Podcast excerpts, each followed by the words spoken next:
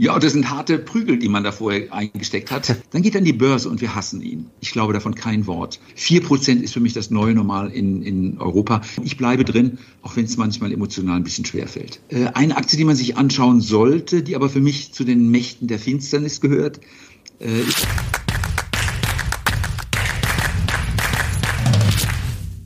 Servus Leute und herzlich willkommen in einem brandneuen Video auf meinem Kanal. Mein Name ist Mario Lochner und ich bin heute zurück mit einem spannenden Interviewgast. Er ist einer der bekanntesten Fondsmanager des Landes und ein sehr erfolgreicher Value Investor. Herzlich willkommen zurück, Dr. Henrik Leber. Dr. Lochner, hallo. Herr Leber, sehr schön, dass wir wieder sprechen können. Jetzt würde mich gleich mal interessieren, welche Aktie haben Sie denn zuletzt gekauft? Zu allerletzt. Zu allerletzt. Zu aller, allerletzt. Das war letzte Woche Freitag, glaube ich äh, Eurogroup Laminations. Oh, spannend. Was Kennen machen Sie die? natürlich? Ja, die machen Statoren und Rotoren für die, Elektro, äh, für die Elektroantriebe der Autohersteller. Mhm. Noch ganz kurz. Also ich glaube ja, dass die ganze Elektromobilität kommen wird. Ähm, mhm. In Deutschland finden wir das nicht so doll, aber es, es, wird kommen. Die Chinesen drücken auf den Markt. Ähm, und dann gucke ich selten mal die Endanbieter mir an, also die Autohersteller. Immer schwierig, äh, Design und sowas kosten, äh, aber eben mehr die Leute, die profitieren werden. Und da habe ich mhm. bisher immer gehabt, die Nidec aus Japan, die liefern Elektromotoren und wollen der Weltmarktführer werden bei den Kosten für die Elektromotoren. Und neulich habe ich die, die Rat gegeben, mir doch mal die Eurogroup Laminations anzugucken. Und all die Kunden, die ich nicht finde bei Nidec, die sehe ich plötzlich in der Kundenliste von Eurogroup und dachte, au, die sind ja richtig gut positioniert. Und Lamination, da geht es um die Beschichtung, das ist irgendwie so, so Wicklungen in so einem Elektromotor mhm. und das wird beschichtet. Ich dachte immer, da geht nichts mehr, aber die haben anscheinend irgendwelche Beschichtungen, die noch mal ein bisschen effizienter sind als andere. So, und, und 5 oder 10 Prozent Effizienzsprung machen es dann wirklich aus. Die Bewertung war günstig, Titel ist in Italien, kennt kein Mensch. Ähm, und ich habe eine kleine Position zum Starten gekauft. Sehr spannend. Ich habe vor kurzem einen äh, Satz von Ihnen gehört. Viele Leute verpassen das Offensichtliche beim Investieren. Gibt es so Investments, wo Sie sagen, die schreien mich oder Sie besser gesagt förmlich gerade an? Ja. Äh, einfache Sachen, die auf der Hand liegen, wo Sie sagen, eigentlich äh, müsste man das sehen. Ja, so ganz einfache sind es nicht. Das muss ich leider sagen. Ähm, die ganz einfachen, die ich auch in dem Satz da wirklich ansprechen möchte, die betreffen den Privatkunden, mhm. die, ach, ich weiß nicht, ich, für mich besteht die Welt ja aus Investmentgelegenheiten. Und ich stehe dann in, ich bin ja in Frankfurt und da gibt es den, ähm, den Rossmarkt. Und allein wenn ich da stehe und gucke, was habe ich hier rund um mich herum an Firmen, was für Leuchtreklamen sind das? Oder wenn ich am Bahnhof stehe, der hässlich genug ist in Frankfurt, also der Bahnhof ist schön, aber die Umgebung ist furchtbar. Was für Firmen sind hier, inserieren hier? Vor Jahren mal zum Beispiel die Kumho Tires. Wer ist denn das? Ein koreanischer Reifenhersteller habe ich nie gekauft, aber die Dinge schreien einen manchmal an. Und dann habe ich Leute, die arbeiten seit 30 Jahren in einer Firma und sagen, dir geht's richtig gut. Und hast du die Aktie? Nö. Ja, und dann denke ich einfach, äh, wir erleben alle physisch so viel, was sich verändert, was sich bewegt, ob was die Kinder spielen mit ihren Videospielen, äh, ob der Schaffner irgendwie ein neues äh, Lesegerät hat für die, für die Fahrausweise und so ähnlich. Überall sehen wir so viel, was passiert und sich verändert. Ich muss nur sagen, kann ich da auch investieren? Und das meinte ich eigentlich mit den offensichtlichen Dingen. Was für mich anders ist, natürlich sind offensichtliche Dinge, die mehr technologisch sind, aber das machen wir vielleicht gleich dann. Die werden dann mhm. etwas komplexer. Mhm. Das ist auch eine Thematik, äh, über die spreche ich auch oft, weil man beschäftigt sich sehr mit den Themen und oft hat man das Gefühl, gerade wenn man sich so damit beschäftigt, äh, das kenne ich zumindest, dass man sich denkt, ach, das weiß ja eigentlich schon jeder, das kann sich ja gar nicht mehr lohnen. Ja. Wie unterscheiden Sie denn da nach dem Motto, ja, das ist jetzt ein Hype, wo man vielleicht hinterherläuft und auf der anderen Seite, ja, ist einfach ein offensichtliches gutes Investment. Das ist ja oft schwer, gerade wenn man sich, Sie sind ja auch so tief drin und beschäftigen sich jeden Tag damit. Äh, wie schaffen Sie es dann da sozusagen diesen Abstand zu kriegen, um das irgendwie noch neutral zu bewerten? Ja, das sind harte Prügel, die man da vorher eingesteckt hat. Und wenn man die eingesteckt hat, dann hat man es gelernt. Und die harten Prügel sind zum Beispiel, ich nehme mal die Biontech als ein offensichtliches mhm. Beispiel. Das ist einer der Fälle, wo ich denke, weiß doch jeder, sieht man doch. Ähm, ist hier vor der Haustür. Ich habe sie noch nie besucht da in dem äh, an der Adresse äh, an der Goldgrube. An der Goldgrube, ja. ja. Genau, toller Name. Ähm, und wir haben alle, also das ist eine typische Geschichte, gerade in Deutschland. Wir lieben die Firmen, wenn sie klein sind und in der Nachbarschaft. Der Bäcker, der mit seinem guten Brot, den finden wir toll. Dann macht er drei, vier Jahre auf, finden wir immer noch toll. Dann geht er an die Börse und wir hassen ihn. Sobald er an der Börse ist, ist er ein finsterer Kapitalist. Solange er noch privat gehalten war, mögen wir ihn. Und das ist ähnlich bei einer Biontech auch. Ähm, da wir haben das, uns alle darüber gefreut, dass die Stadt Mainz jetzt wieder Gewerbesteuereinnahmen hat, weil es Biontech so gut geht. Und danach haben wir das Interesse komplett verloren. Dabei fängt die Story dort erst richtig an. Die Firma hat so, ja, je nachdem, was man reinrechnet, definitiv mehr als 15 Milliarden Euro in der Kasse. Und der Börsenwert, ich weiß nicht, wo der heute liegt, vielleicht bei 25 Milliarden. Das heißt, ich kriege, wenn ich die Kasse mir ausbezahlen lasse, noch 10 Milliarden, für 10 Milliarden kriege ich den Rest der Firma dazu. Mhm. Und, äh, und dann sagt man, eigentlich müsste man dann sagen, ist das jetzt wenig oder viel für den Rest der Firma? Und man kann sie sich näher angucken und denkt, das ist ja toll, was die machen, was die in der Krebsforschung machen. Dann Corona kommt ja wieder, da wird auch ein bisschen Umsatz kommen. Da gibt es andere Krankheiten wie Gürtelrose und ähm, äh, HIV und, und, und äh, äh, Humanpapillomvirus, HPV und, und solche Geschichten. Äh, da haben die auch alles äh, einiges in Arbeit. Und denkt man, Leute, mit dem Programm, das ihr vor euch habt, vor der Haustür, in, in einem deutschen rechtlichen Rahmen, das möchte ich eigentlich haben. So sollte man sagen. Und viele Leute sagen, oh, weiß nicht, oh, mit Impfen, das ist vorbei und verlieren zu schnell die Lust. Darum meinte ich, häufig ist erst ein Hype, dann fällt eine Aktie um 80 Prozent. Mhm. Und dann kann man mal schauen, was ist denn eigentlich äh, noch drin, was, was sich lohnt. Bei Nvidia war das ähnlich. Ähm, ich habe vor Jahren ja schon, ich glaube vor sieben, acht Jahren schon die Nvidia gekauft. Ähm, ich hatte damals den, den Jensen Huang erlebt und fand ihn begeisternd. Und dann geht man so rum und fragt so Bekannte, na, womit spielen die Kinder? Haben die Nvidia? Ja, die kennen alle Nvidia. Ja, da muss man doch reingehen. So, dann steigt er. Dann ist irgendwie der Spieler halt mal wieder vorbei, das fällt wieder. Dann steigt sie dann wegen Bitcoin, fällt er wieder. Und man denkt doch, das ist doch eine gute Firma. Bleibt doch dabei. Und dieses rein raus, stimmungsmäßig agieren, ist, glaube ich, ein großer Fehler. Wenn man mal erkannt hat, dass die Firma wirklich gut ist, kann man lange dabei bleiben. Spannend, äh, spannend auch Jensen Huang. Ich habe neulich äh, gelesen, dass man bei der Aktie auch einen äh, sagen CEO äh, Premium zahlen müsse, weil Sie haben es gerade beschrieben, erst bei den Spielen, ja. dann Bitcoin, Mining und Co. und jetzt äh, KI. Also dass man es einfach schafft, bei Nvidia immer diese Trends vielleicht schon früher zu sehen. Das ist auch nochmal ein wichtiger Punkt. Oder nicht nur, was machen die, sondern wo können die dann vielleicht in Märkte auch äh, reingehen, dass man sich das auch anschaut. Gut, man hat natürlich keine Garantie, dass das so weiterläuft. Also das ist natürlich auch mal die Frage, ob man dann. Ja. Also ich finde die Aktie jetzt im Moment zu teuer. Also da ist mhm. so viel Hoffnung drin. Das ist ein bisschen viel. Äh, aber sie sind auch sensationell gut. Mhm. Und das hängt mit der Umgebung zusammen, die sie sich geschaffen haben. Die haben so eine Entwicklerumgebung aufgebaut, wo die Entwickler sich austauschen können, wo die Arbeitswerkzeuge ähm, kostenfrei zur Verfügung gestellt werden, damit man sich ja an dieses Nvidia-Umfeld gewöhnt. Und wenn man mal als Jungprogrammierer das gelernt hat, dann bleibt man auch dabei, weil es einfach funktioniert und eingefahren ist. Das ist der eine Aspekt, die, die, die Kundentreue und die Entwicklertreue. Und der andere Aspekt ist äh, die, die lange Zeitachse in die Zukunft. Ich habe mir meine Fotos nochmal angeguckt, die ich damals von der Live-Präsentation gemacht hatte. Äh, die die habe ich nicht wiedergefunden auf der Website oder irgendwo anders. Und da konnte man schon sehen, das war, ich glaube, 2018, das selbstfahrende Auto. Mhm. Wie die Kameras von Nvidia die Umgebung interpretieren. Da das Auto fährt in dem Winkel mit der Geschwindigkeit, hier ist ein Verkehrszeichen, hier ist ein Spurwechsel. Und dann hört man eben, dass der Herr dann von, der Jensen Wang, der Herr von Nvidia, zu den deutschen Autoherstellern geht und denkt, ähm, das wird kommen. Und dann nimmt man die Zeitachse ein bisschen weiter. Noch ist nicht viel passiert an der Stelle. Aber wenn wir 100 Millionen Autos haben und ich sage, ich packe immer für 1000 Euro in jedes Auto was rein, äh, dann wären das 100 Milliarden Umsatz. Das wird nicht kommen. Aber man sieht, wenn ich einmal in so einen Markt reingehe und ihn dominiere, dann habe ich ihn auch für mich. Und das sehe ich eben bei Firmen wie Nvidia kommen, neben all den AI-Themen und so weiter, die da sind. Dennoch im Moment, glaube ich, ein bisschen teuer bisschen äh, teuer. Kommen wir ganz kurz zum Markt, dann können wir danach noch über ein paar andere spannende Aktien und Branchen sprechen. Ähm, die Fed hat jetzt die Zinspause durchgezogen. Das war auch ja, überhaupt keine äh, Überraschung. Ähm, war es das jetzt aus Ihrer Sicht mit den Zinserhöhungen oder wie schätzen Sie diesen ganzen Zinszyklus ein mit Inflation, Zinsen und Co.? Ja, wie geht's da jetzt bis Jahresende weiter und dann vielleicht auch schon, wenn wir ins Jahr 2024 blicken? Ja, ich kann leider zu Zinsen nicht so viel sagen wie andere Leute. Da gibt es welche, die diese Modelle besser im Griff haben. Mhm. Ich glaube, in den USA ist im Moment gelaufen, dass einfach deswegen, wir haben positive Realzinsen. Also die Zinsen, die jetzt praktisch die FED ausgerufen hat, sind höher als die Inflationsrate. Den Amerikanern ist es gelungen, die Inflationsrate runterzukriegen.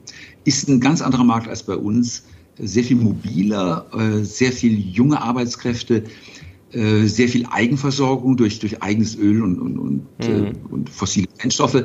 Äh, das, da funktionieren andere Gesetze der Volkswirtschaft als bei uns. Ähm, wir haben eine höhere Inflation und ich glaube eine störrischere Inflation als in den USA. Störrischer deswegen, weil wir ganz andere Kräfte haben. Klar, wir haben auch viel Konsumenten, aber wir haben sehr viel öffentliche Aufga Ausgaben, die den Markt bestimmen. Wir haben eine Alterspyramide, die richtig schlecht aussieht. Wir haben den Krieg vor der Haustür. Ähm, wir haben Branchen, die im Umbruch sind, ähm, ob, ob das die Autobranche ist, die Stahlbranche. Und das alles treibt die Kosten nach oben und damit auch die Inflation. Und jetzt weiß ich nicht, ob die EZB meint, das könnte sie noch beeinflussen oder ob sie es nicht meint. Meiner Ansicht nach sind die Instrumente der EZB untauglich, um bestimmte Quellen der Inflation zu beseitigen. Und wenn Sie das wissen, dass Sie nicht, nicht, tauglich sind, werden Sie nicht mehr viel machen. Wenn Sie aber glauben, Sie könnten der Zinsschraube die Inflation runterzubekommen, dann wird das noch weiter nach oben gehen. Also nicht mehr allzu viel, aber noch ein Stückchen. Mhm. Ähm, darum bin ich mir sehr unsicher für Europa. Für Amerika bin ich mir recht sicher, dass da äh, das weitgehend jetzt ausgestanden ist. Wie weh werden denn die Zinsen noch tun? Wir haben ja auf der einen Seite diesen Time Lag, also eine gewisse Verzögerung. Und jetzt hat vor kurzem Mohamed El Arian zum Beispiel davor gewarnt, wie viele andere auch, dass das Refinanzierungsproblem ja erst kommt. 2024, gerade in Europa, High Yield ist so ein Thema, da knallt es dann erst 2025 richtig rein. Sie sprechen ja auch viel mit den Unternehmen. Also machen sich die Unternehmen Sorgen, muss da viel refinanziert werden 2024, 2025 und könnte es dann vielleicht ja, unangenehm werden? Ja, wir haben uns das mal angeguckt ähm, und fanden die Verschuldung nicht so besonders. Übrigens, in Japan ist sie super niedrig, die Verschuldung. Nur als kleine okay. Randbemerkung. Mhm. Das haben wir gar nicht im VC, aber Japan haben, äh, japanische Firmen haben fast keine Schulden. Äh, wir haben öfters mal reingeguckt in das Laufzeitenprofil. Ja, da wird in zwei bis drei Jahren eine Umschuldung anstehen. Beim Bund übrigens auch. Wenn mhm. da die alten billigen Kredite auslaufen, die neuen aufgenommen werden müssen und der Zinsspielraum der, des Bundes sich verengt, dann wird das auch schmerzhaft für den Staatshaushalt, darf man auch nicht vergessen. Ähm, aber ich habe mir, mache mir an keiner Stelle die Sorgen, dass eine Firma das nicht hinkriegt äh, mit den Zinsen, also die, die wir im Portfolio haben. Das ist anders bei Immobilienfirmen, die dann echte Finanzierungsprobleme haben. Alles, was mit dem Bau zu tun hat, also speziell dem äh, Häuslebau, dem Wohnbau, nicht dem industriellen Bau. Überall da wird es durchschlagen. Die gehören aber nicht in unser Portfolio normalerweise. Jetzt rechnen ja viele, nicht alle natürlich, aber viele mit dem Soft Landing. Jetzt haben Sie vor kurzem auch gesagt, eine merkwürdige Marktentwicklung eigentlich in diesem Jahr. Die Stimmung war ja Ende letzten Jahres eine Katastrophe. Im Oktober, würde ich sagen, war es wahrscheinlich der Tiefpunkt. Auch November, Dezember waren alle vorsichtig. Auch in dieses Jahr sind wir sehr vorsichtig reingegangen. Viele an der Wall Street haben gesagt, hm, ja, eigentlich äh, muss es eine Rezession geben, früher oder später. Haben eher mit fallenden Kursen gerechnet. Es ist das Gegenteil passiert. Jetzt rechnen viele mit dem Soft Landing. Kann eigentlich nur schiefgehen, oder? Ja, also Soft Landing wo? Ähm, ich, ich in den USA. Einfach eine zweiteilige, in den USA. Nee, ich meine nach Segmenten. Ähm, mhm. ähm, wir haben, also, wie soll ich sagen, wir haben einen, einen Teil, der sehr viel durch den Privatkunden getrieben ist. Und immer dann, wenn ich ein iPhone sehe, dann weiß ich, ein Privatkunde hat eine Kaufentscheidung getroffen, ganz eigenständig für sich. So an der Stelle tut es etwas mehr weh, weil die Zinsen gestiegen sind. Wir haben aber einen ganz anderen Bereich, äh, den Staatssektor, der in Europa ja überbordend ist mhm. äh, und in den USA durch den Inflation Reduction Act auch sehr groß ist, wo der Staat einfach sagt, ich haue jetzt Geld raus in den nächsten Jahren äh, und, und werfe die Wirtschaft an. Ähm, das ist eher der industrielle Bereich des Marktes, der meiner Ansicht nach ganz gut laufen wird. Darum Soft Landing ist, ist ein bisschen schwieriger Begriff. Ähm, die schmerzen sich in Europa nicht, sonst hätten wir nicht so einen Arbeitskräftemangel. Äh, in den USA haben wir eher fast schon eine Verengung, dass die Konsumenten wieder optimistischer werden. Äh, es kommt sehr auf das Segment an. Ja, im Privatkundenbereich eher eine, eine Landung und im industriellen Bereich eher ein Aufschwung, der uns bevorsteht. Wie sehen Sie die Inflation? Jetzt hatten wir zuletzt ja wieder ein aufkeimen, also in Europa, auch in den USA, beziehungsweise es war ja noch nie so richtig weg. Äh, der Ölpreis äh, ja, marschiert äh, stramm nach oben und hat ja auch schon seinen Einfluss. Ähm, man hat es ja gesehen, dass die aufkeimende Inflation ja auf die Energiepreise zurückging. Äh, sind Sie noch abgesichert gegen Inflation, wieder aufkeimende Inflation und vor kurzem habe ich da was Interessantes gesehen mit 50-facher Hebel auf Inflation. Also sind Sie abgesichert und wie setzen Sie das um? Ja. Ganz genau. Aber das Wie ist noch ein bisschen kompliziert, aber ja, ich glaube nicht, dass die Inflation auf absehbare Zeit verschwinden wird. Ähm, und das ist so klar, es gibt dann Inflations äh, äh, Rates, die man auf Bloomberg abrufen kann. Äh, wo handelt der Markt derzeit Inflation? Das ist, glaube ich, so 2,6 Prozent etwa über eine Fünfjahreslaufzeit. Und wir haben auch immer das Ziel mit den zwei Prozent. Ich glaube davon kein Wort. Äh, ich sehe auch, dass manche Preise stark gefallen sind. Also Erzeugerpreise in der EU sind kräftig mhm. gefallen. Und dann gehe ich essen hier um die Ecke in so einem Schnellimbiss, äh, der thailändischen Schnellimbiss, und der Preis ist 20 Prozent höher als vorher. Und ich sehe nicht, dass er die Preise senkt.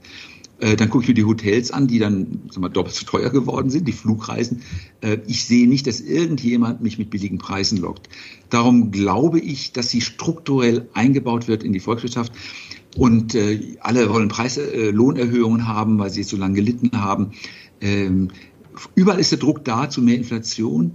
Die Fundamentalfaktoren sprechen dafür, eben mhm. Umbau der Wirtschaft, Rüstung, Arbeitskräftemangel, sodass ich nicht glaube, dass die Inflation nennenswert unter 4% sinken wird. Mal vielleicht zeitweise, aber nicht nennenswert. 4% ist für mich das neue Normal in, in Europa. In den USA ist es niedriger weil die Märkte da äh, flüssiger sind und, und sich besser bewegen können. Und wie sichern Sie sich ab? Also mit Inflation-Linkern oder da gibt es auch andere Möglichkeiten noch, oder? Dass man auf die mhm. sozusagen steigende ja. Inflation setzt. Leider sind die nicht für äh, Privatkunden offen. Das, das tut mir ein bisschen okay. leid. Ähm, es ist aber auch so gewesen, auch meine Branchenkollegen, denen ich das gesagt habe, wollt ihr mitmachen, haben abgewunken. Es war ihnen zu kompliziert vielleicht, ich weiß okay. es auch nicht. Ähm, es ist nicht ganz ohne.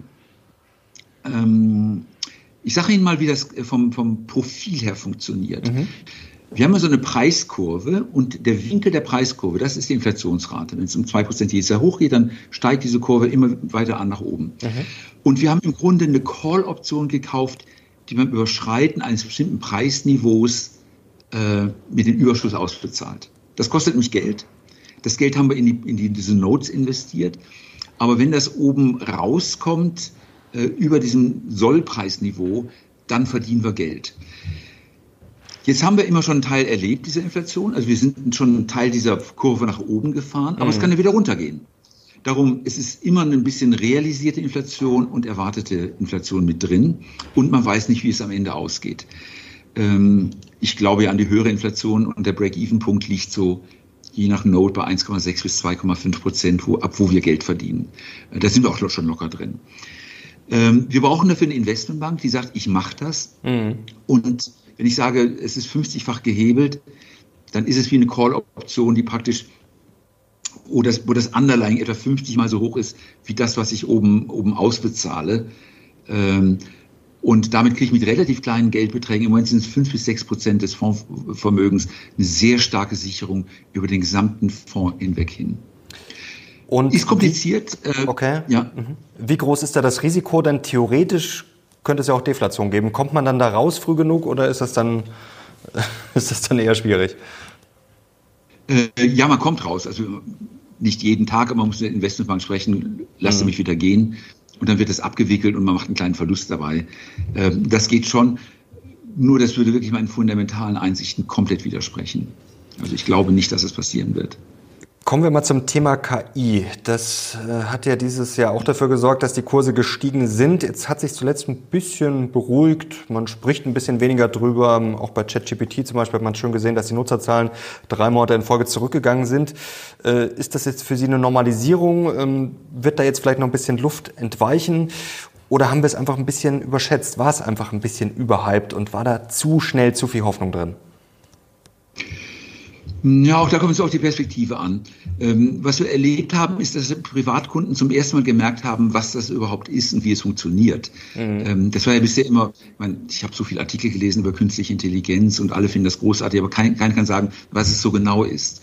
Und jetzt hat zum ersten Mal mal als Privatkunde, ähm, wie soll ich sagen, Frage und Antwort spielen können, man hat Bilder generieren äh, können damit und dachte, wow, das ist eine tolle Sache. Ähm, und an der Stelle hat man zu viel reingeträumt. Äh, was wir heute haben, also ZGPT und Umfeld, sind im Prinzip auswendig Lernmaschinen. Und ich habe immer die Analogie zum Bibliothekar, der in seiner Bibliothek alles super abgelegt hat und rausholen kann. Und der Wissensstand ist für mich so ein bisschen wie beim Abiturienten. Der hat alles auswendig gelernt und wenn ihn jemand fragt aus der Biologie, wie das ist, er kann alles zitieren. Aber er kann nicht drüber nachdenken. Mhm. Er kann sagen, Seite 13 stand die Formel, Seite 14 stand die Herleitung der Formel und das bringt er wieder. Also ein, ein trainierter Papagei im Grunde. Nicht schlecht, aber, aber eben mehr auch nicht. Mhm. Und was ich immer gesagt habe und was ich auch selber aktiv erlebe, ist, dass wir eigentlich nur einen ganz kleinen ersten Schritt gemacht haben in der künstlichen Intelligenz. Äh, das Interessanteste kommt alles noch. Ähm, die Modelle geben Textantworten aus dem, was sie gelernt haben heute. Sie denken aber nicht. Sie machen keine Schlussfolgerungen, sie entscheiden nicht, sie handeln nicht. Das alles fehlt noch. Sie analysieren auch vor allen Dingen nicht. Ähm, also ich kann denen zwar eine Aufgabe geben, also ich packe das in ChatGPT rein, eine Excel-Tabelle und, und sage, mach mir ein Diagramm der zehn wichtigsten Korrelationsfaktoren, dann macht er das und das ist auch ganz hübsch, aber er kann daraus noch nichts ableiten. Ähm, er kann vielleicht mal Empfehlungen abgeben, beim Arzt zum Beispiel, Krebs, kein Krebs oder äh, ich empfehle folgende Behandlung, das ist auch sicher nicht schlecht, aber dass er aktiv dann was tut damit oder aktiv analysiert oder nachfragt, äh, das fehlt noch. Ähm, und das ist nur, das wäre wahrscheinlich der nächste Schritt, der kommen könnte, dass man sagt, äh, ich habe, du hast mir gesagt, das Husten und, und gerötete Augen. Und hast du die Temperatur gemessen? Dann misst Temperatur und dann tut man es rein und dann mhm. geht man interaktiv vorwärts und es kommt wirklich was Sinnvolles am Ende raus. Ähm, das haben wir vielleicht in einem Jahr oder zwei Jahren. Es wird mit Sicherheit kommen, aber äh, wir haben es heute nicht. Darum glaube ich, ein Hype ist schon gerechtfertigt, aber was wir bisher erlebt haben, war nur ein kleiner Ausschnitt von dem, was noch kommt. Sie haben vor kurzem auch gesagt, man kann ohne die heißen Namen vom Thema künstliche Intelligenz profitieren. Was haben Sie denn damit gemeint? Was haben Sie denn da abseits der gehypten und üblichen Verdächtigen im Kopf oder im, im Blickfeld? Ja, ja, ich meine, das ist ja am Ende, also Nvidia ist ja, ist ja super und haben ein Kursgewinnverhältnis von weit über 100, also jenseits von, von allem, von Gut und Böse irgendwo. Ähm, aber dann geht man wieder zurück und guckt sich die Lieferantenkette. Nvidia rechnet auf Rechnern, die wurden in, in Taiwan gebaut bei TSMC. Mhm. Und damit die in Taiwan gebaut werden können, müssen die belichtet werden mit Geräten von ASML. Und äh, dann haben wir äh, Siliziumscheiben, die werden von Disco Corporation äh, lack, äh, poliert und von Applied Materials beschichtet und so weiter. Und von Kurita Water kommt die Wasserreinigung für die Anlagen. Ähm, und das sind teilweise Kursgewinnverhältnisse von 10 oder 12. Und ich, ich habe immer das Bild, da ist zwar ein dicker Brummer in der Mitte, da ist natürlich neben der Nvidia auch die Microsoft und die Amazon und Baidu gehört auch mit da rein. Und die machen da ganz schön Tempo und sind sichtbar. Aber die Begleitschiffe fahren im exakt gleichen Tempo. Ähm, damit die Nvidia ihre Sachen rauswerfen kann, muss hinten die TSMC exakt die gleichen Mengen produzieren, die der Kunde von Nvidia nachfragt. Und darum denke ich, kriegt man an der Stelle viel, viel billiger einen Einstieg in die no schöne neue Welt, die kommt, ähm, als wenn man bei Nvidia direkt reingeht. Wollen wir vielleicht mal auf unterschätzte Aktien schauen? Sowas. Äh ah, ich kann an der Stelle noch eine kleine Ergänzung machen. Ja. Ähm, Künstliche Intelligenz. Es gibt nicht viele Firmen, die AI-Anwendungen auch machen. Also Nvidia ist da eine davon. Mhm. Äh, wir hatten die Microsoft, die da sehr gut ist, die Amazon, die Google sicherlich, äh, Baidu eben auch. Äh, eine Aktie, die man sich anschauen sollte, die aber für mich zu den Mächten der Finsternis gehört, ist die Firma Palantir zum Beispiel. Mhm. Palantir ist eine Firma, die macht vier Regierungsaufträge und ich möchte nicht wissen, was sie alles machen, aber da geht es mal vielleicht mal um ein Infrastrukturprojekt oder um ein Militärprojekt und sagen, gib mir alle deine Daten aus dem, vom Schlachtfeld oder aus deiner Bahninfrastruktur und ich helfe dir, mit den Daten umzugehen und sie besser zu nutzen. Ähm, das ist für mich so ein, so ein schwarzes Pferd. Mächte der Finsternis deswegen, weil die auch eben militärisch einiges machen. Äh, aber ich finde es hochinteressant. Es gibt noch eine andere deutsche Firma oder eine andere Firma, die deutsch ist, leider nur Private Equity notiert, Helsing, mhm. H-E-L-S-I-N-G, die ähm, fürs Militär Anwendungen machen. Und ich hatte einen der, der Chefs von Helsing mal erlebt und der sagte sinngemäß, auf dem Schlachtfeld in der Ukraine ein, ein Geschütz auszurichten, geht von 20 Minuten die Zeit auf 20 Sekunden runter. Und so, das sind kriegsentscheidende Dinge. Und die haben gerade wieder aktuell neue Aufträge gekriegt. Oder ein ganz andere, anderer Bereich nochmal die, die Firma Bentley Systems in den USA mit den digitalen Zwillingen. Wir reden viel über unsere bröckelnde Infrastruktur. Mhm. Wäre es nicht schön, wir hätten an den deutschen Brücken Sensoren, die messen, wie die Vibrationen sind, wenn der LKW rüberfährt und sagt, äh, jetzt ist der Punkt, wo die Brücke gefährdet ist und das sozusagen live mit, mitverfolgt. Das können die, das machen die und äh, darum haben die meiner Ansicht nach auch eine große AI-nahe Zukunft. Sehr spannend. Äh, kommen wir mal äh, jetzt zu Unternehmen, die vielleicht nicht so im Fokus sind, die fast ein bisschen ja, verprügelt sind, wo die andere sagen, um Gottes Willen. Fresenius ist so ein Beispiel.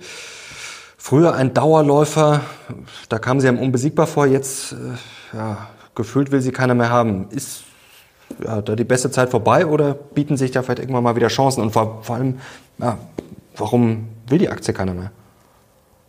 Ja, das ist eine tolle Frage, die ich mir auch mehrfach gestellt habe. Ähm, fangen wir an mit den, mit den drei Komponenten von Fresenius. Wir eins, eins ist die Fresenius Medical Care. Das ist, sind die Dialysezentren. Mhm. Und die haben mehrfach was auf, aufs Dach gekriegt, äh, zusammen auch mit anderen Anbietern wie Davita in den USA. Ähm, Erstmal wegen Corona. In Corona sind teilweise die Patienten gestorben oder sie konnten nicht behandelt werden. Also die Nutzerzahlen sind deutlich runtergegangen.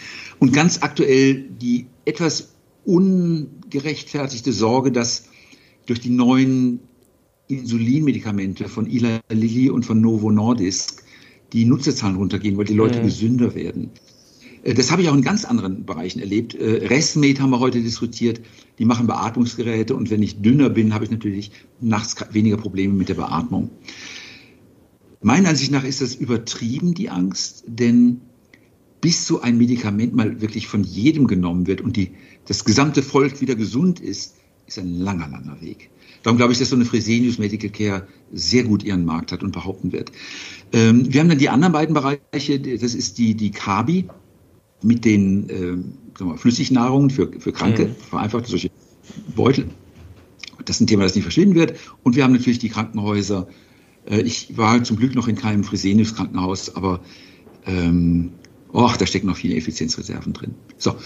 Und ähm, das lief unter dem Stefan Sturm bisher jahrelang Bach ab.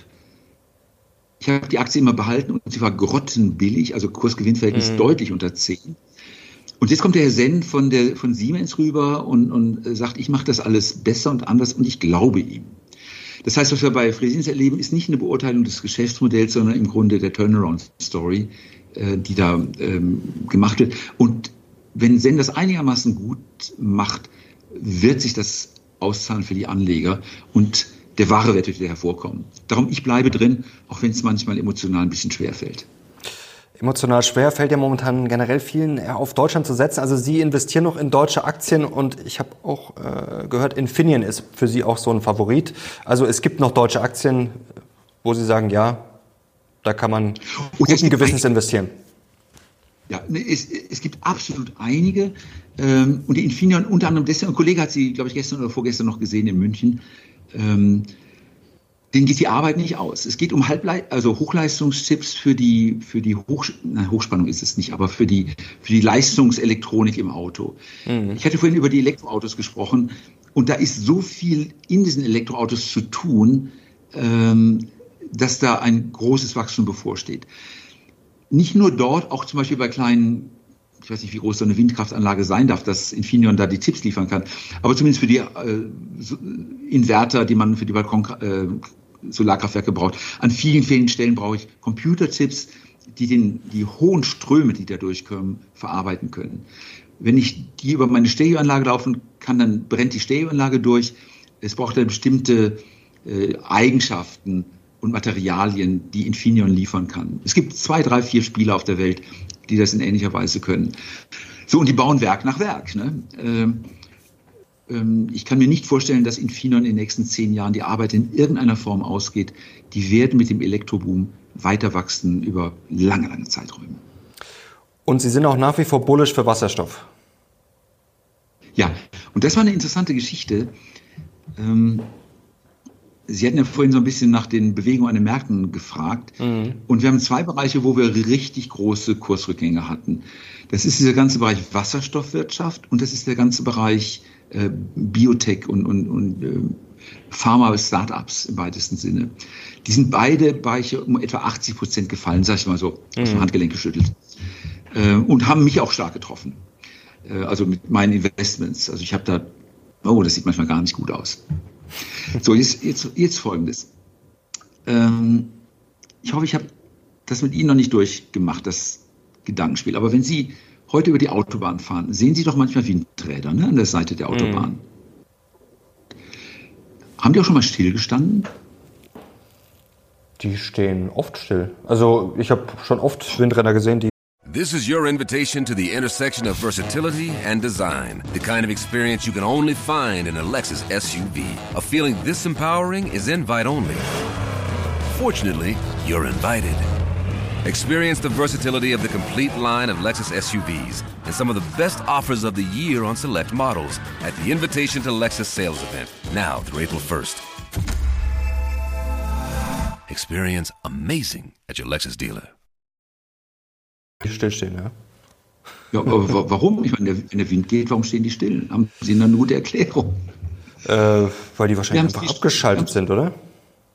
Genau, die werden abgeschaltet, weil wir zu viel Strom haben und, und die, die Bundesregierung speichern, speichern können.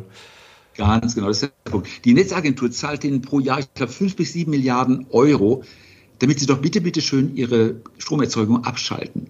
Wir zahlen also einen negativen Preis für Strom. Also wenn wir den Strom nicht bekommen, zahlen wir Geld. Wie absurd ist das? Und jetzt können wir auch sagen, ich nehme dir den Strom gerne ab, ähm, wenn du ihn mir verkaufst, liebes Windrad. Ähm, aber leider bin ich 500 Kilometer entfernt. Oh, kriegen wir das? Wir kriegen es nicht hin. Wir brauchen also zum einen Stromleitungen, die durchs Land gehen. Und wenn wir die nicht haben, kann man auch sagen, ach, kann ich nicht irgendwas machen mit dem Strom? Ich könnte unter, unten eine Wasserstoffproduktion daneben stellen, die aus dem Strom des Windkraftwerkes Wasserstoff produziert, mhm. wenn man schon nichts zu tun hat, oder? Und das ist ein Sektor, der, äh, über den viel geredet worden ist, aber die Firmen sind alle ab, fast alle abgeschmiert. So, und jetzt waren wir neulich in England, äh, wenn Sie das interessiert, wir waren, das ist in der Nähe von Sheffield. Ja, unbedingt. Ja, äh, Sie, Sie können sich auch nicht wehren, weil ich rede einfach weiter. Sehr gerne. Ähm, ja, ich wollte immer mal gucken, wie sieht das denn eigentlich in der Wirklichkeit aus? Was ist denn so ein mhm. Elektrolyseur? Der Elektrolyseur nimmt ja den Strom und Wasser und macht aus Wasserstoff. Also er trennt das H2O in H2 mhm. und O2 und dann geht der Sauerstoff und der Wasserstoff in zwei verschiedene Richtungen. Was braucht man dafür? Man braucht einen Stromanschluss, man braucht einen Wasseranschluss, man braucht eine Abfuhr für die Gase. Was ist aber das Ding in der Mitte? Und das ist ein sogenannter Stack. Stack ist eine Schicht von etwa 150 verschiedenen äh, Platten, die übereinander sind, immer, immer wechselweise, also wie so ein Baumkuchen. Und wenn man da Strom anlegt, brodelt da der Wasserstoff an der Seite raus. Das kann man auch im Wasserglas nachbauen, dann mhm. so kleine Bläschen. Ähm, aber das kann man eben auch äh, mit, mit, dem Elektrolyseur, Elektrolyseur machen. Und den Wasserstoff kann man auffangen man kann ihn ins Gasnetz einspeisen, man kann ihn an eine, ähm, an, in die Eisenerzproduktion mit hineinnehmen, man kann ihn als Kraftstoff für Busse und Bahnen eventuell oder für Schiffe nehmen, man kann ihn zu Ammoniak verwandeln, man kann sehr viel damit machen. Und wir haben das jetzt mal leibhaftig gesehen. Die Firma ITM Power, das ist da, wo wir waren, war für meine Kollegen eine Enttäuschung. Die okay. sagten, ach, ich hatte mir hier richtig Serienfertigung vorgestellt Wasserstoff, Brennstoffzell, äh, was Elektrolyseur, einer nach dem anderen verlässt die Fabrik und eine große Halle, eine neue Halle entsteht und da stehen da vereinzelt diese Geräte rum. Nur die sind Millionen wert, diese Geräte. Und wir haben dann ein bisschen eruiert, wer die Gewinner sein könnten. Hm. Ähm, da gibt es zwei verschiedene Techniken. Das eine ist einmal Krupp mit der Nucera, die das in Saudi-Arabien machen, für große Anlagen. Aber für die kleinen, die man hoch und runter fahren müssen, ist eine Firma wie ITM Power sehr gut gerüstet. Ja, und dann denkt man, ihr habt es bisher nicht hingeschafft. Umsatz letztes Jahr, glaube ich, 6 Millionen. Börsenwert 600 Millionen. Da so richtig passt das nicht. Ähm, dann sieht man aber da die halbfertigen Anlagen, sieht den neuen Chef, sieht, dass Linde Aufträge da erteilt hat, sieht, dass Linde 20 Prozent an der Firma hält und denkt, das wird jetzt doch was. Und da haben wir eben jetzt auf dem Tiefpunkt äh, zugekauft und glauben, dass es einer von mehreren Profiteuren der Wasserstoffwirtschaft werden wird. Okay, sehr spannend. Also ITM Power, um das nochmal, äh, da haben Sie zugeschlagen. Ja, ja. Mhm. Okay, ja, SF, genau. SFC Energy, da sind Sie, glaube ich, auch investiert, oder? Das ist auch so ein ja. Äh, Thema. Also da sind Sie genau. schon breit, äh, breit investiert eigentlich in oh, viele ja. Wasserstoffunternehmen. Ja. Wir haben noch andere. Also wir haben auch, auch die, die Plug Power und die Bloom Energy. Wir haben mhm. die SFC praktisch auch umgewertet, also aus dem, aus dem Methanol oder, oder Wasserstoff wieder Strom machen. Ähm, für Popfestivals zum Beispiel oder für Autorennen machen die das bereits heute schon. Ähm, nee, da bin ich engagiert. Auch bei dem Thema Stromkabel, das wir vorhin haben. Mhm. Denn ähm, jetzt haben wir neulich mal gelesen, dass die, also mehrere Dinge habe ich gelesen, ein Stromkabel zwischen England und Dänemark wurde gelegt. Ah, wo ist denn da die Hochspannungsleitung? Es ist alles unter Wasser. Das Ganze hat 500.000 Volt, 525.000 Volt unter Wasser, darf auch kein Kurzschluss da sein. Gleichstrom.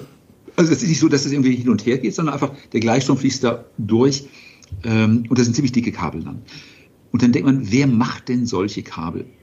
Da habe ich ein bisschen recherchiert und kam, es gibt zwei große Kabelhersteller, äh, die Prysmian und die Nexon aus Frankreich, äh, die sind da dominierend. Und dann gucke ich mal so in den Geschäftsbericht rein und denke, aha, ihr habt einen neuen Auftrag gekriegt, also Prysmian jetzt für, dies, für die Nord-Süd-Verbindung und da ist noch für ein anderes Netz in Deutschland, für das ihr auch einen 800 Millionen Auftrag bekommen hat. Huh, ihr seid gut im Geschäft und wenn ich mir die Pläne angucke der Bundesregierung, dann kommt da noch richtig viel hinterher. Also ich habe das Gefühl, das ist ein Sektor, an dem man nicht vorbeikommt und wo die Firmen da sitzen und warten, gekauft zu werden. Sehr spannend. Biotech haben wir auch schon angesprochen. Da ist das Thema wahrscheinlich oder das Feld ein bisschen komplizierter, aber da sind Sie auch bullish, auch allein schon, weil es da ja, ordentliche Kursrückgänge gab. Ähm, aber ist wahrscheinlich die schwierigste Branche, oder? Biotech, das einzuschätzen, ist wahrscheinlich schon ja, kompliziert. Genau. Und wir machen da auch selber nicht viel in den Medikamenten. Äh, wir haben neulich mit einem, einem mit Branchenkollegen gesprochen, die sagen, ich kaufe nur Biotech-Firmen, die so weit sind, dass sie demnächst übernommen werden, weil das okay. Medikament schon sehr reif ist. Und wieder mal denke ich mehr wie, wer produziert die Rohstoffe dafür, also die mhm. Komponenten, mhm. damit die Biotech-Firmen gut arbeiten können. Ist für mich einfacher zu verstehen. Und sehe, dass die Firmen austrocknen finanziell, äh, weil kein Mensch sich dafür interessiert äh, zwei Firmen. Das eine ist die Firma Schrodinger. Mhm. Ähm, vielleicht wiederhole ich mich an manchen Stellen, aber äh, ist einer meiner Lieblinge. Die machen Moleküldesign bei den kleinen Molekülen. Kleine Moleküle sind welche, die, äh, die sich nicht verknäulen. Also so ein, so ein organisches Molekül, äh, so ein Protein, das dreht sich ineinander bis zu mhm. vier verschiedenen Dimensionen, praktisch verknäult sich das Ganze. Das ist kompliziert aber so ein kleines, ich sag mal, so ein Aspirinmolekül, das ist nichts Kompliziertes. Das kann ich auch noch äh, hier auf dem, auf dem Blog aufzeichnen. So, jetzt ein bisschen komplizierter darf es schon sein. Und die sagen, okay, wir wissen, bei diesem Molekül äh, gibt es eine Wirkung im Menschen. Aber das ist nicht alles. Wenn einem dann übel wird von dem Einnehmen oder wenn das Ganze geschluckt wird und gleich wieder ausgeschieden wird oder wenn es zu roten Flecken auf der Haut führt, nützt mir das alles nichts. Und ein solches Molekül auf seine Bioverträglichkeit zu optimieren, das macht eine Firma wie Schrodinger.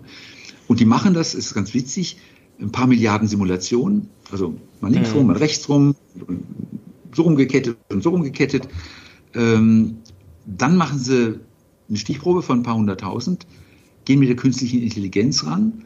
Aha, die findet die Muster, die zu den guten Molekülen führt.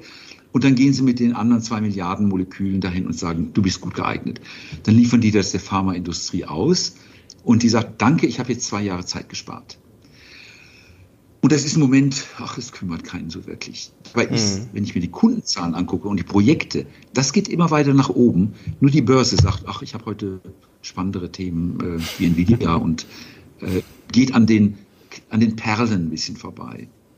Und das andere ist eine Firma, die ich auch sehr, sehr liebe, Abcellera. Mhm. Äh, da geht es um das Finden von Antikörpern. Es ist wirklich erstaunlich, der Mensch hat Millionen von Antikörpern. Ähm, nur welcher ist es jetzt, der mich gerade bei der nächsten Krankheit unterstützt?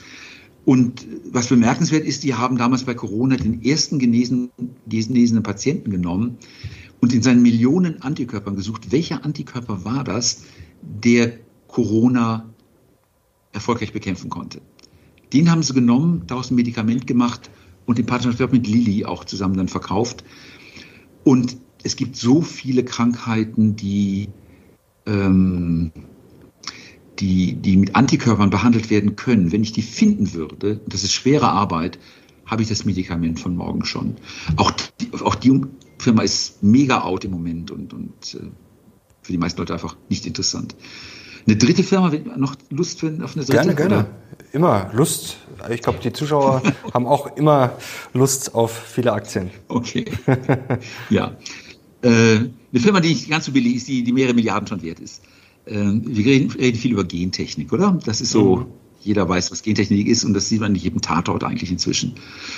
Ähm, ja, wie findet man das denn raus, welche Gene denn da am Tatort waren? Erstmal der erste Schritt ist ziemlich einfach. Äh, auf YouTube gibt es Videos, wie man das macht. Und ich habe selber mal hier im Paul-Ehrlich-Institut mal mitmachen können, eine Tomate, die die DNA oder DNS, eigentlich wie es auf Deutsch heißt, rausgefiltert aus, dem, aus der Tomate. Das ist so ein weißlicher Gelee irgendwo. Äh, kann man aber mit, mit Bordmitteln und ein bisschen Spüli und so weiter, kriegt man das hin. So, dann wird das verstärkt, das ist sogenannte PCR-Verfahren man erwärmt es, kühlt es ab, dann verdoppelt sich das immer, so bis man schließlich eine Menge hat, äh, nach 36 Verdopplungen, so dass der Corona-Detektor merkt, okay, hier ist das Corona, äh, der Coronavirus, also praktisch diese, diese Modifikationsstufen, mhm. die liegen da hintereinander.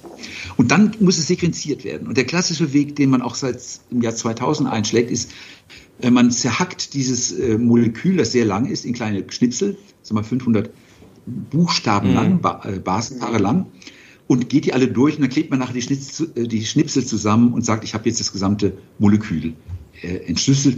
Und das muss man mehrere Dutzend Mal machen und dann sagt man, ich weiß es jetzt, es sind keine Fehler mehr drin und ich habe jetzt das Gen entschlüsselt. So, und dann gibt es eine Firma in England, auch wieder, wir reisen ins UK, nach Oxford diesmal, ähm, die sagt, wir machen das anders. Gib mir bitte einfach deine DNA ich träufel die drauf auf so einen kleinen Chip, habe da kleine Löcher drin, ziehe die mit ein bisschen Stromspannung da durch die Löcher durch und während die DNA durch die Löcher durchgeht, äh, lese ich, was, sie, was auf ihr geschrieben steht. Mhm. Und dann läuft das da durch. Und die sagt, nach ein bis zwei Tagen ist alles durchgelaufen, dann ist alles entziffert.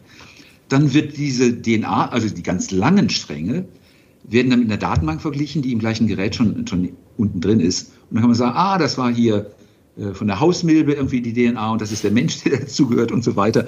Und hier haben wir irgendwie ein Krankheits-DNA und, und kann das alles zuordnen. Äh, das ist billig.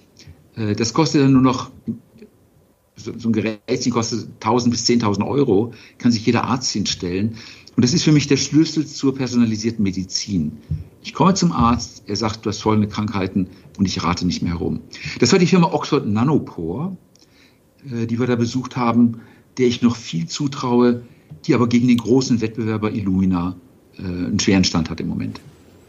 Sehr spannend, Herr Leber. Kommen wir langsam zum Ende. Was wir, glaube ich, noch festhalten können, für den Bitcoin sind Sie nach wie vor auch bullish. Äh, da sehen Sie nach wie vor Chancen. Ich hab, ja, ich, ich, bleibe weiterhin dabei. Ähm, ich glaube, äh, ich mache da nichts aktiv, also keine Aufstockung, mhm. keine Abstockung. Ähm, ich warte, bis das Ganze wieder in den Mainstream zurückkommt. Also das wird der, der möglicherweise der Krypto-Euro werden, äh, vielleicht Banken, die Kryptoprodukte anbieten können. Äh, der Grund, warum ich ein bisschen rück, zurückhaltend bin, ist, weil die Regulatorik da sehr feindselig ist in den USA. Also in der Schweiz, Liechtenstein und Deutschland viel fortschrittlicher. Und ich warte einfach, bis die Zeit wiederkommt und werde dann wahrscheinlich die Position wieder aufbauen, die aber heute noch da ist. Eine Überlegung noch zu den ganzen Sachen, über die wir heute gesprochen haben und was ja auch Trends sind, wie zum Beispiel jetzt Wasserstoff, grüne Energie, Elektromobilität und so weiter und so fort. Auch KI, Chips äh, werden ja wahrscheinlich in Zukunft auch eher mehr gebraucht. Wie sieht's denn mit Rohstoffen aus? Müsste man da nicht auch bullisch sein? Ja, bei Rohstoffen kenne ich mich nicht gut aus. Ich habe einfach mal vor Jahren für mich entschieden, das ist ein Feld, das ich nicht beherrsche. Mhm. Ähm, das sieht folgendermaßen aus. Wenn Sie in eine Branche reingucken, äh, Gold oder, oder Kohle oder was auch immer, dann habe ich immer diese Produktionskostenkurven. Und die Branche weiß das. Die weiß, in der Mine wird zu den Kosten produziert, in der wird D und so weiter. Das ist so eine Kurve, die Treppenstufe-Funktion. Und dann habe ich einen Marktpreis oben und äh, die Mine gehört dem, gehört und so weiter. Aber man kann das ziemlich gut durchanalysieren. Wenn die Nachfrage steigt, dann verschieben sich die Kurven und der Preis steigt und ich nehme die nächstteure Mine gewissermaßen in Produktion. Und wenn der Preis fällt, dann wird die aus dem Geschäft rausgenommen. Das sind Dinge, die immer ein paar Jahre dauern. Aber ich bin immer bei den Produktionskosten. Und es ist nicht so, dass man sagt, jetzt sind Rohstoffe dauerhaft teuer geworden, sondern sie sind teurer geworden, darum grabe ich jetzt, grabe ich jetzt noch mal ein bisschen tiefer. Wenn der Preis steigt, wird tiefer gegraben und dann steigen die Kosten, aber ich werde nicht unendlich reich. Das ist so das Problem, das ich habe mit Rohstoffen. Ähm, es ist zyklisch, es führt nicht zu unendlichem Reichtum ähm, und darum halte ich mich da raus. Herr Leber, das ist doch ein perfektes Schlusswort. Herzlichen Dank, das hat wie immer großen Spaß gemacht und herzlichen Dank ja für so viel Klartext und so viele konkrete, spannende Einblicke. Herzlichen Dank. Sehr gerne. Danke, Lochner. Und ich danke euch fürs Zuschauen. Ich hoffe, euch hat's gefallen. Und wenn ihr Herrn Leber wieder sehen wollt, gerne Daumen hoch und natürlich Kanal abonnieren, um nichts mehr zu verpassen. Danke Ihnen, danke euch. Wir sind jetzt raus. Bis zum nächsten Mal. Ciao.